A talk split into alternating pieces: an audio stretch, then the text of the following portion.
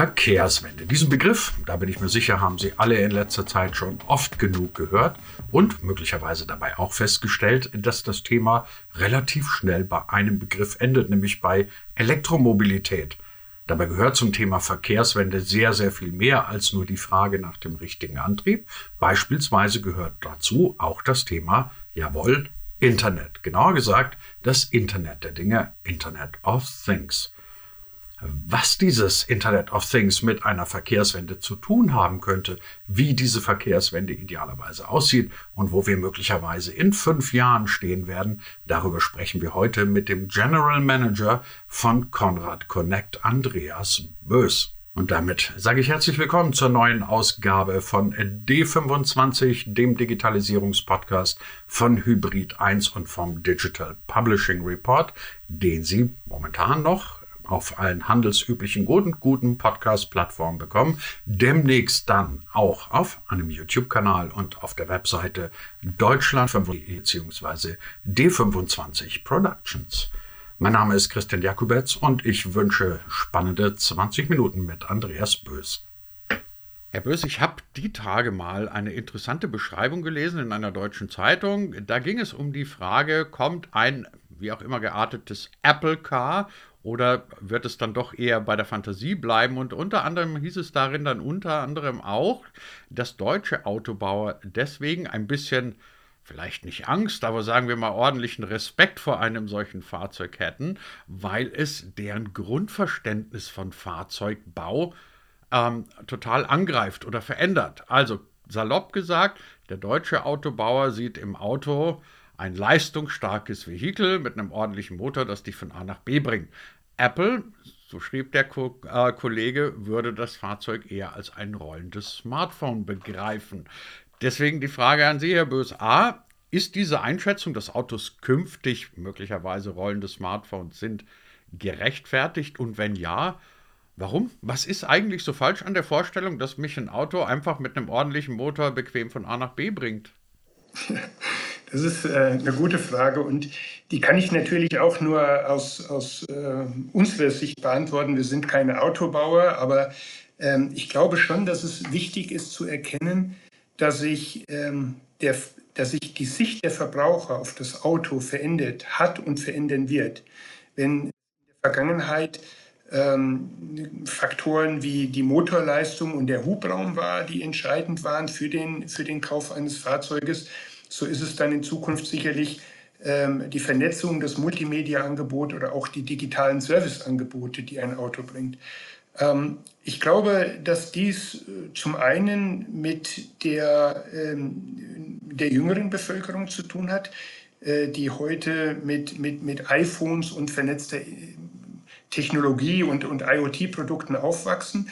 Aber ich denke, es hat auch ein Stück weit damit zu tun, dass die typischen Statussymbole und die Werthaltigkeit dieser, dieser Statussymbolen in den letzten Jahren verändert hat und sich zunehmend verändern werden. Ja, also ich glaube, um das zu beantworten, ich glaube, an, an, ihrer, an, an dieser Theorie ist was dran. Ich glaube, dass Hersteller wie, wie, wie Apple oder, oder andere in diesem Bereich, die eher aus, aus, aus dem Softwarebereich äh, auch sehr stark kommen und äh, über vernetzte Produkte sich definieren, äh, ich glaube, die haben gute Chancen, diesen Markt äh, ein Stück weit zu revolutionieren. Sie haben ja das Stichwort gerade selber genannt, IoT, Internet of Things. Und ähm, naja, also man kann Dinge jetzt miteinander vernetzen, aber was bedeutet das denn in der Praxis für so ein Auto, dass es auf einmal mit ganz vielen Sachen vernetzt ist? Ich frage deswegen, weil ich mir vorstellen kann, dass es relativ viele Leute gibt, die immer noch sagen, naja, das ist halt ein Gimmick. Mein Auto kann ich halt dann mit Sprachsteuerung aufschließen oder es macht sonst irgendwelche lustigen Sachen. Ähm, aber wo ist jetzt dann A? Für mich der Nutzen? Und B, würde sich das denn, wenn wir jetzt dann irgendwann mal es mit solchen vernetzten Autos zu tun haben, wie würde sich das denn auf den Verkehr als solchen auswirken? Mhm, mhm. Also ich glaube, am besten kann man äh, diese Frage beantworten, wenn wir, wenn wir in die Zukunft schauen und wenn wir die, die sogenannte Mobilitätswende mal betrachten. Ja, es geht hier darum, dass wir zukünftig wegkommen von den fossilen Brennstoffen hin zu, zu äh, elektrifizierten Antrieben. Das sind in erster Linie äh, Elektroautos, aber sind natürlich auch Elektrofahrräder, Scooter und andere elektrisch betriebene Special Vehicles.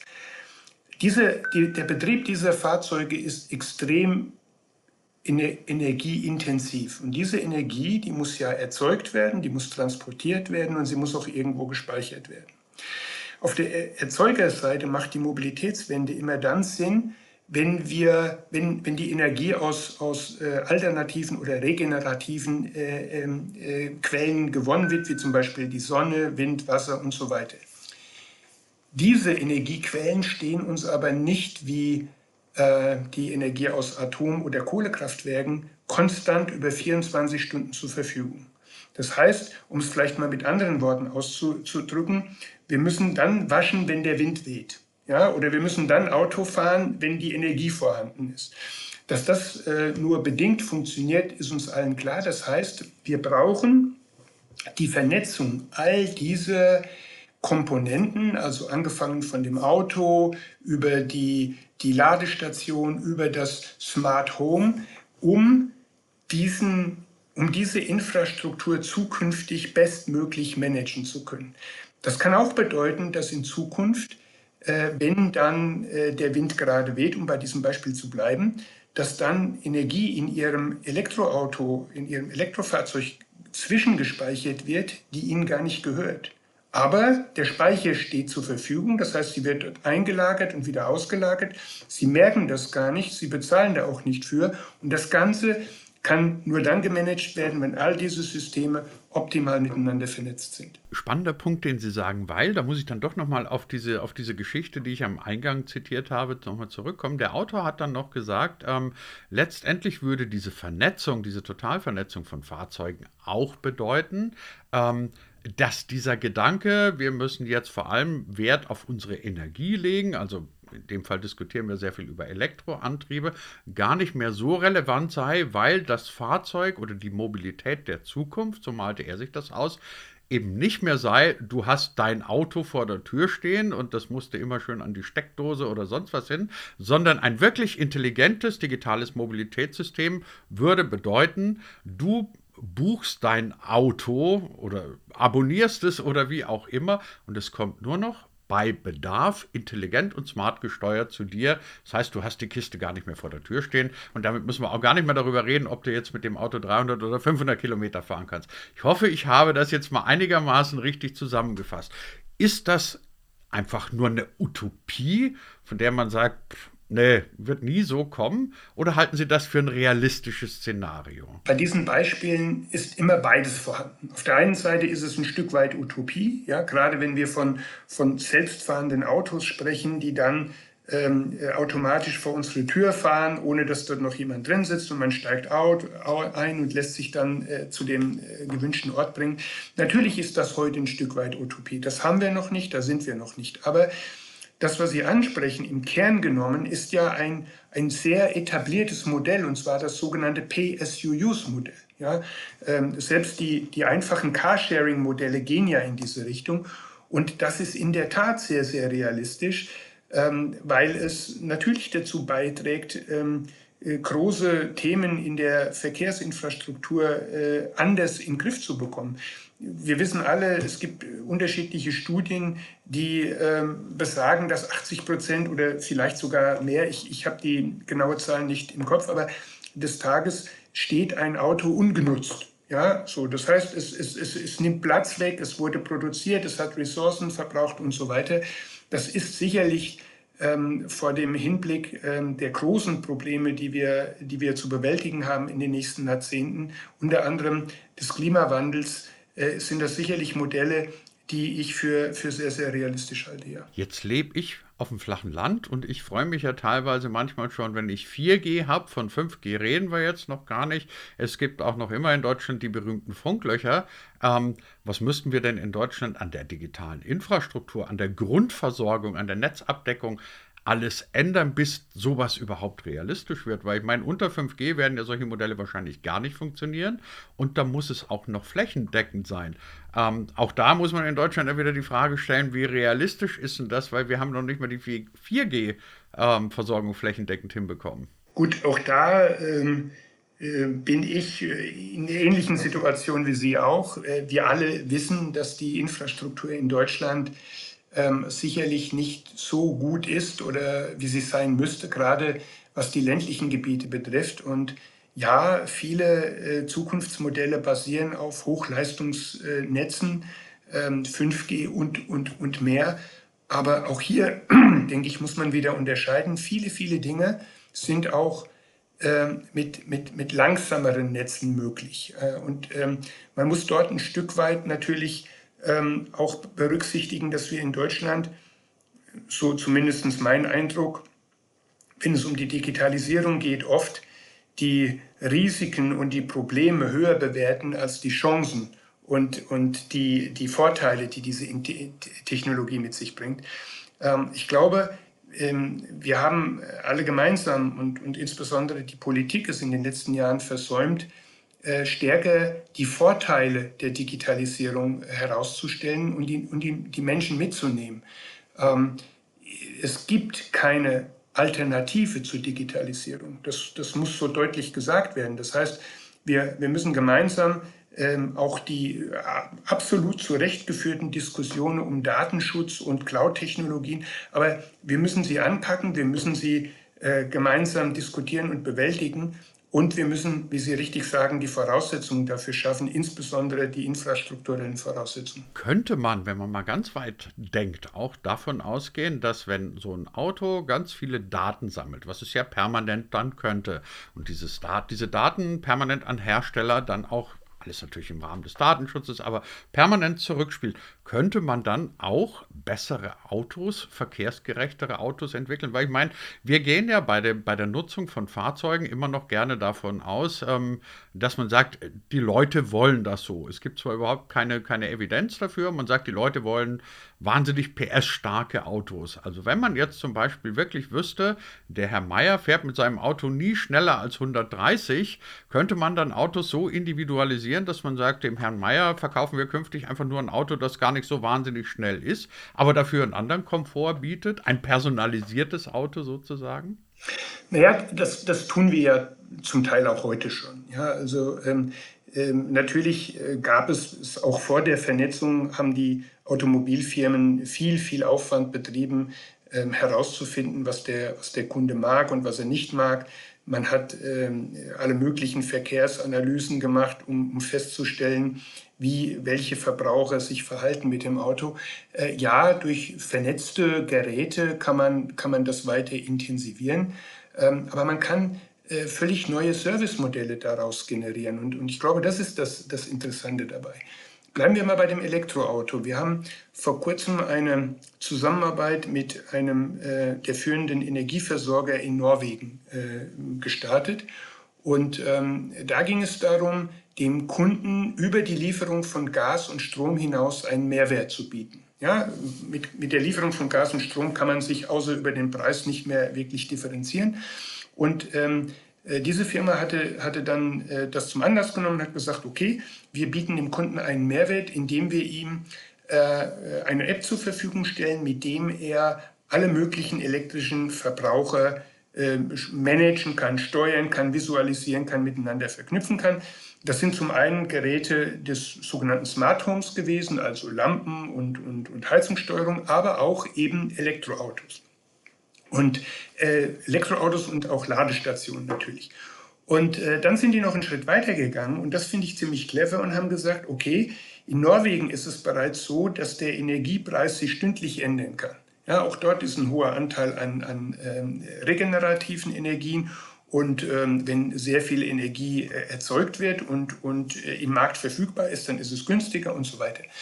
Und dann haben die über diese, über diese App und über diese Verknüpfung all dieser Informationen dem Kunden angeboten, dass er vorgeben kann, ähm, wie viel Energie er in welchem Zeitraum in sein Fahrzeug speichern möchte. Ja, also ich sage jetzt zum Beispiel, ich bin jetzt ähm, heute zu Hause oder ich habe mein Fahrzeug an bei meinem Arbeitgeber an, an, an die Ladestation gesteckt und dann sage ich, okay, ich möchte, dass bis heute Abend um 5 Uhr, wenn ich wieder nach Hause fahre, der, der Akku vollgeladen ist. Und dann vergleicht die Software ständig die Tarife und lädt das Auto zu minimalen Kosten auf, also so ein Least Cost Charging sozusagen. Ein völlig neues Modell, was eine ganze Menge Sinn macht und äh, natürlich nur dann deshalb möglich ist, weil alle Komponenten miteinander vernetzt sind und weil diese Informationen zur Verfügung stehen. Gleiches gilt übrigens auch für die Verkehrssituation. Ich meine, wir wissen alle, gerade in Deutschland, dass die Ballungsräume heute, äh, die sind völlig überlastet und, und wir verbringen unheimlich viel Zeit, die wir im Stau haben. Die Fahrzeuge sind heutzutage äh, schon alle mit Navigationsgeräten ausgerüstet, aber diese Daten werden nicht zentral gemanagt. Wenn sie zentral gemanagt werden würden, dann hätten wir die Möglichkeit, den Verkehr in die richtige Richtung zu leiten. Sie wissen das, natürlich gibt es Navigationssysteme, die, die, die online sind und die sehen, da ist eine Verkehrssituation und dann leiten die mich um. Nur wenn alle Systeme die gleichen Umleitungen verwenden, dann führt das äh, auf der Umleitungsstrecke zum Stau. Also dieses, dieses Balancieren dieser Verkehrsströme ist auch nur dann möglich, wenn man, wenn man all diese Informationen intelligent miteinander verknüpft. Würde denn das Thema Vernetzung und Internet of Things in einem weiteren Sinne nicht auch bedeuten, wenn wir also von der Mobilitätswende reden, dass äh, diese Dinge auch verschiedene Verkehrsmittel miteinander vernetzen? Also bisher reden wir ja immer nur vom, also nur in Anführungszeichen, vom Auto. Das Auto wird intelligenter und vernetzter. Aber wenn man das weiterdenkt, dann könnte man doch jetzt zum Beispiel auch sagen, du steigst in so einem intelligenten System in Auto fährst nach München oder in eine Großstadt deiner Wahl, dort erkennt das Auto, hoppla, in der Innenstadt ist Stau, leitet dich dann, sagen wir, auf eine U-Bahn um und bucht dir dann für die letzten Meter deiner Strecke noch ein Fahrrad. Ähm, glauben Sie, dass das auch etwas ist, worüber wir reden, weil ich staune immer, also wenn wir von der Mobilitätswende reden, geht es immer nur um die Frage, wie machen wir Autos intelligenter? Ja, nein, also äh, definitiv. Es, es, IoT bedeutet ja, äh, das Internet der Dinge und letztendlich steckt dahinter, dass jedes elektrifizierte Gerät oder Bauteil in den nächsten Jahren mit dem Internet verknüpft werden wird. Das ist die Grundvoraussetzung dafür, dass wir auf einer höheren Ebene, nämlich auf der Internetebene oder auf der Cloud-Ebene, all diese Dinge, all diese Informationen miteinander verknüpfen können.